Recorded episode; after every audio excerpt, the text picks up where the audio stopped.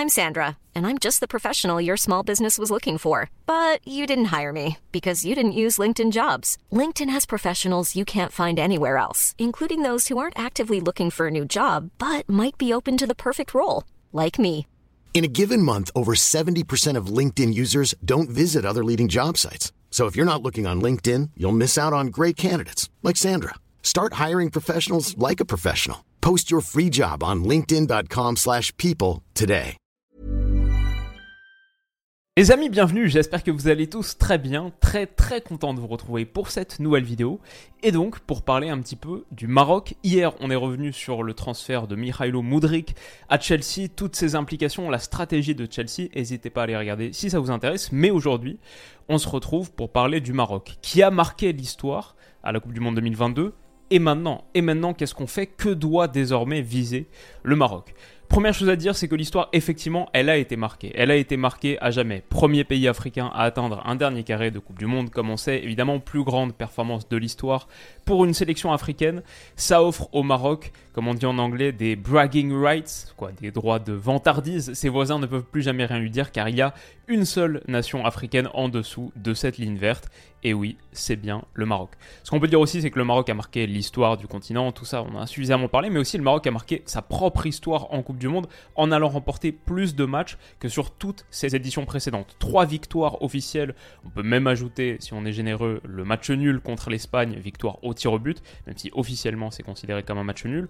Ça fait trois victoires, quoi qu'il arrive, c'est plus que sur toutes les éditions précédentes pour le Maroc, une seule en 98, une en 1986, et comme on le sait, c'est un accomplissement qui a particulièrement couvert de gloire le Maroc, parce que le parcours est à la hauteur. Le Maroc n'est pas arrivé en demi-finale de Coupe du Monde par hasard grâce à un tirage un peu favorable. Sortir l'Espagne, puis le Portugal coup sur coup, s'être extirpé d'un groupe qui n'était pas du tout évident, Croatie, Belgique, Canada, puis faire vraiment souffrir les Bleus en demi-finale.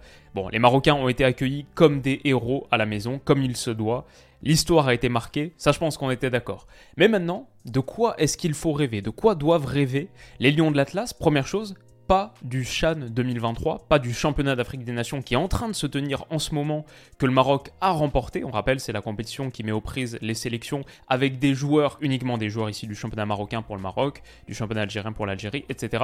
Mais le Maroc, tenant du titre, qui a remporté en 2021 le Chan 2020, ne peut pas participer à l'édition actuelle car il se tient en Algérie et le Maroc n'a pas reçu d'autorisation de vol pour se rendre en Algérie. Comme vous le savez, on en avait parlé un petit peu en pré-Coupe du Monde, les tensions entre l'Algérie et le Maroc sont à leur paroxysme, sur fond de tension au Sahara occidental, la normalisation des relations Maroc-Israël qui est reprochée par l'Algérie, mais peut-être simplement la tension géopolitique qui deviendra le numéro un de cette zone. Voilà, de fortes tensions entre les deux pays, et donc un Maroc qui ne peut pas défendre son titre au championnat d'Afrique des Nations. Donc c'est dommage, maintenant on est d'accord pour dire que le Chan c'est pas un titre international majeur. La grosse échéance qui arrive pour le Maroc, c'est bien sûr la Cannes, la Coupe d'Afrique des Nations 2024 qui se tiendra pile dans un an, janvier-février de l'année prochaine en Côte d'Ivoire. Pour le Maroc, la qualification est quasi assurée, deux matchs, deux victoires dans leur groupe de qualif. En plus, le Zimbabwe a été disqualifié, donc en gros, il y a deux équipes sur trois qui passent et le Maroc a déjà 6 points, 0 pour les autres. Donc, est-ce qu'ils peuvent aller la remporter? Je veux dire que pour le Maroc, l'histoire l'exige. Le Maroc n'a pas disputé un dernier carré de Coupe d'Afrique des Nations depuis sa finale en 2004.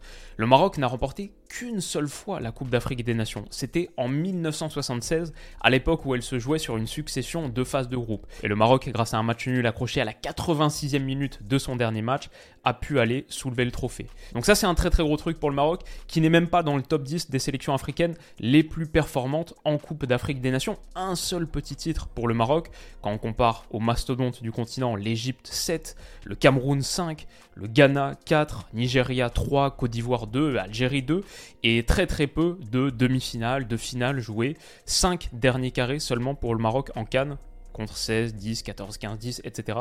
pour les gros gros morceaux. Donc le Maroc a une histoire à les conquérir sur son continent. Walid Regragui l'a dit d'ailleurs, il l'a dit dans une interview donnée à l'équipe, l'objectif c'est de gagner la canne en Côte d'Ivoire. On doit se mettre des objectifs élevés. Il a aussi dit quelque chose de plus que je trouve très surprenant, très intéressant. On va y revenir dans quelques minutes sur la prochaine partie. Mais bon, voilà grosso modo pour la Coupe d'Afrique des Nations. Un autre objectif peut-être à aller chercher, c'est le fameux Coca-Cola Men's World Ranking, le classement FIFA, où le Maroc est actuellement, grâce à ses très très bonnes performances, en ayant gagné 108 points, aucune nation n'en a plus gagné sur la Coupe du Monde, le Maroc est actuellement 11e du classement FIFA est-ce qu'ils peuvent aller intégrer le top 10 Alors bien sûr, on sait, le classement FIFA a une valeur toute relative. On voit actuellement que l'Italie est 8 par exemple, que l'Italie n'a pas disputé la dernière Coupe du Monde, ne s'y est pas qualifiée. L'Argentine n'est même pas première, c'est le Brésil qui est premier, donc on n'est pas à une incohérence près. Le Maroc devrait sans doute déjà être dans ce top 10 en étant demi-finaliste du mondial, mais pourquoi pas? Ça peut être une petite carotte. C'est vrai qu'on voit souvent quand même cette stat, le classement FIFA, le meilleur obtenu. Je sais pas, moi je regarde souvent les sélections nationales sur Wikipédia, ça ressort très très vite. Le meilleur classement obtenu par le Maroc, c'était dixième en 1998. Voilà, nous on s'en fout un peu. Peut-être que la Fédé marocaine a l'œil dessus, on verra. Est-ce qu'ils organiseront beaucoup de matchs amicaux pour les remporter On sait que ça compte dans le classement FIFA. Faire un perfect quasiment sur la qualif pour la Cannes aussi, ça peut jouer. Chronologiquement, cette Coupe d'Afrique, elle se joue d'ailleurs avant l'Euro 2024. Donc voilà, il y a une opportunité. Et enfin, bien sûr, la Coupe du Monde 2026 en ligne de mire. Est-ce que le Maroc peut faire encore mieux qu'une demi-finale? On est beaucoup trop loin pour en parler en détail, en profondeur, mais on imagine forcément que c'est un objectif. Voilà donc pour le rêve, les objectifs que le Maroc peut nourrir sur les prochaines saisons. Point positif, très important pour moi, c'est qu'ils ont des moyens renforcés dans cette perspective. Les joueurs marocains qui ont performé à la Coupe du Monde 2022 sont extrêmement convoités pour aller chercher un très gros club, jouer régulièrement des matchs de Ligue des Champions, pourquoi pas, et booster leur niveau de performance de cette manière quand ils joueront avec l'équipe nationale. Yacine Bounou sur les tablettes des Spurs de Tottenham. Bon, limite, lui, c'est pas le meilleur exemple, il est déjà à Séville, mais pourquoi pas le voir remplacer Yoris Plus marquant encore, où iront Azedine Ounaï, Sofiane Bouffal, qui vont vraisemblablement quitter Angers au mercato hivernal, peut-être pour aller jouer dans un top club espagnol, top club anglais. Bon, disputer régulièrement des matchs de très très haute intensité et arriver en sélection encore meilleur. C'est une possibilité. Je vois que Sofiane Amrabat, Liverpool était dans la discussion. Bon, à prendre avec des pincettes, mais j'ai l'impression que l'Atleti s'en rapproche. Amrabat à l'Atlético, jouer régulièrement la Ligue des Champions, ça aussi ça pourrait être intéressant. Personnellement, je pense même à des gars comme Yaya Atiatala, qui je trouve avait rendu un super super service sur ce poste de latéral gauche pour remplacer Mazraoui, souvent blessé, gêné. Lui joue actuellement au Wydad Casablanca, encore en Ligue marocaine. Hiring for your small business? If you're not looking for professionals on LinkedIn, you're looking in the wrong place. That's like looking for your car keys in a fish tank.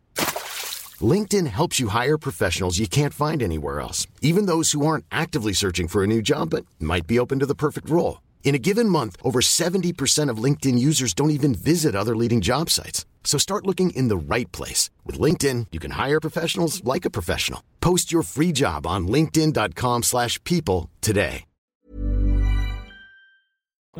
Pourquoi pas aller chercher un bon club européen? Ça pourrait être une possibilité. Et déjà que l'effectif marocain a une bonne colonne vertébrale de joueurs évoluant dans des top clubs, quand on voit que le PSG est représenté, Bayern, Chelsea, Fio, West Ham, Séville, comme on l'a dit. Mais là, il pourrait franchir encore un cran supplémentaire grâce au prochain mercato. Donc voilà, quand je parle de moyens renforcés pour le Maroc grâce au parcours en Coupe du Monde, il y a ça. Il y a aussi à quel point ça pourrait orienter la réflexion de joueurs binationaux, de jeunes binationaux, qui aujourd'hui hésitent entre la France, le Maroc, l'Espagne, le Maroc, par exemple. Est-ce que Amir Richardson, le milieu terrain, jeune milieu terrain 18 ans du Havre, qui est vraiment très très intéressant, super profil, est-ce qu'il pourrait pencher pour le Maroc, lui qui est franco-américain, marocain, à voir? Il y a beaucoup d'hypothétiques, beaucoup de conditionnels, on verra ce que ça donne. Mais il y a des pistes. Amir Richardson, Amin Adli aussi, qui a signé au Bayern Leverkusen, qui normalement devrait être dans la prochaine liste, même si j'ai pas envie de trop m'avancer, c'est très très dur de savoir par rapport à tout ça. Sofiane Diop, peut-être, lui qui est franco-sénégalais marocain, qui a beaucoup de possibilités. Euh, peut-être Mohamed Alicho, qui a quatre nationalités, je crois, même si lui, personnellement, je ne suis pas convaincu. Je pense qu'il attendra de voir si l'équipe de France se positionne, mais bon, je ne sais pas, je ne le connais pas. C'est une possibilité. Comme il y a la possibilité, pourquoi pas un jour, Ilyes Housni, qui vient de signer son premier contrat pro avec le Paris Saint-Germain, vrai, vrai pépite. Du côté du PSG, et Elias Ben Seguir, bien sûr, qui est en train de connaître ses premiers pas en pro avec Monaco, qui a planté un doublé pour son premier match, j'en ai parlé il y a quelques jours, dans ma vidéo des joueurs à suivre en 2023. Pourquoi pas? Peut-être que ça le fera pas sur ces cas spécifiques, mais il y a tant d'autres de pépites binationales, trinationales, qui sont en train d'exploser ou qui vont exploser dans les années qui viennent. Ce parcours du Maroc en Coupe du Monde pourrait être de nature à les influencer. Je vais dire aussi que dans la perspective d'utiliser ces moyens et de continuer à grandir, pour le Maroc, il y a une bonne chose, c'est qu'il y a des jeunes joueurs et des gars que tu peux encore continuer à faire progresser. Finalement, Unai, il a que 22 ans. Je pense aussi à Abou qui a montré 2-3 bonnes choses en sortie de banc à la Coupe du Monde. Abdé qui est très très brut encore sur ses percées, sur ses choix. Il y a beaucoup beaucoup de choses à polir, mais il y a un talent, c'est sûr, 21 ans seulement. Il y a Shahir, dont on a vu quelques minutes aussi au mondial, 25 ans seulement. Et puis il y a les très très jeunes, Bilal El Khanous, dont on attend beaucoup de grandes choses, qui étaient au mondial, 18 ans. Et puis ceux qui n'étaient pas, qui vont percer dans les prochaines années, que je connais moins bien. Mais par exemple, il y en a un du côté de l'Atlético, l'équipe de jeunes de l'Atlético, qui était pas mal en Youth League, Abdellah Raihani. Et il y en a tant d'autres qui arrivent. On peut aussi enfin penser à ceux qui étaient blessés qui font partie de cette sélection marocaine qui normalement aurait dû être à la Coupe du Monde et qui sont encore jeunes. Imran Louza par exemple, pourquoi pas dans l'entrejeu un trio Amrabat, Unai, Imran Louza, ça dans le 4-1-4-1 de Regragui, ça pourrait avoir vraiment vraiment bonne figure. Aminarit, s'il peut revenir à un niveau de performance, celui qui était le sien juste avant à l'Olympique de Marseille, il sera aussi à suivre et il fera aussi partie des plans de Regragui. Walid Regragui lui-même d'ailleurs, je dirais que c'est une partie centrale de l'équation pour des raisons évidentes, mais aussi parce que son statut a changé avec cette énorme performance en Coupe du Monde. Bon, bah par exemple, là, il a été nominé pour le trophée The Best du meilleur entraîneur de l'année parmi 5, aux côtés de Carlo Ancelotti, Pep Guardiola par exemple. Son statut a changé et il va être l'objet de nombreuses convoitises dans les années qui viennent. C'est certain. Est-ce que la fédération marocaine réussira à le conserver? Est-ce que lui-même voudra continuer à occuper ce rôle? Et est-ce qu'il aura la ressource pour se renouveler, pour se réinventer, pour ne pas rester sur ses acquis et continuer à travailler dur pour amener le Maroc encore plus haut? Je trouve qu'à ce sujet, il a dit quelque chose de très très intéressant. Je ne resterai pas sélectionneur si on n'atteint pas les demi-finales de la Cannes 2023. Je viens pour gagner, sinon je laisse la place à un autre. Il faut faire entrer l'ADN de la gagne dans cette sélection. Je trouve ça très fort comme message. On peut aussi le voir comme une porte de sortie potentielle pour ne pas faire l'année trop avec le Maroc et aller chercher un club intéressant la perspective d'entraîner un grand club, on peut imaginer que ça l'attire aussi. Il n'a que 47 ans, il a une grande partie de sa carrière devant lui. Je pense que le Maroc, dernier point là-dessus, a aussi besoin de se réinventer sur son modèle de jeu. On a vu à la Coupe du Monde, face aux équipes européennes, son bloc bas était extrêmement solide, mais à la relance, c'était technique, soyeux, hyper bien coordonné, organisé, et ça permettait au Maroc de trancher dans les grands espaces. Sauf que là, à la Coupe d'Afrique, par exemple, ils vont vraisemblablement, eux, se retrouver dans la position des Européens qu'ils ont affrontés au Qatar. Désormais, ce sera sans doute à eux de faire le jeu, à eux de prendre l'initiative, à eux d'avoir de gros volumes de possession. Est-ce qu'ils peuvent s'en accommoder, étoffer un peu leur arsenal tactique? Sans doute que leur succès passera aussi par là. Donc voilà, quoi qu'il arrive, la suite de l'histoire pour le Maroc va être véritablement passionnante. On a une sélection qui a totalement changé de dimension et qui est désormais l'équipe la plus attendue en Afrique où ils iront. Les hommes de Regragui seront les hommes à battre. Cette étiquette, elle est magnifique, elle est aussi un peu difficile à porter. Ou on peut voir les choses de manière différente.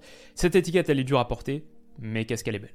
Voilà en gros pour mon avis sur le Maroc, la suite de l'histoire pour le Maroc. Qu'est-ce que vous en pensez? Comment est-ce que vous voyez les choses par rapport aux hommes de Regragui Est-ce qu'ils sont les favoris pour la Coupe d'Afrique des Nations 2024 Est-ce qu'ils seront la sélection africaine la plus compétitive pour la Coupe du Monde 2026 avec le réservoir de talent qui a dans pas mal de pays africains et qui va arriver sur les années qui viennent, est-ce qu'ils seront encore la meilleure sélection africaine en 2026 Dites-moi tout ça dans les commentaires. Si cette vidéo vous a plu, n'hésitez pas à mettre un petit pouce bleu, à vous abonner à la chaîne pour pas rater toutes les prochaines analyses.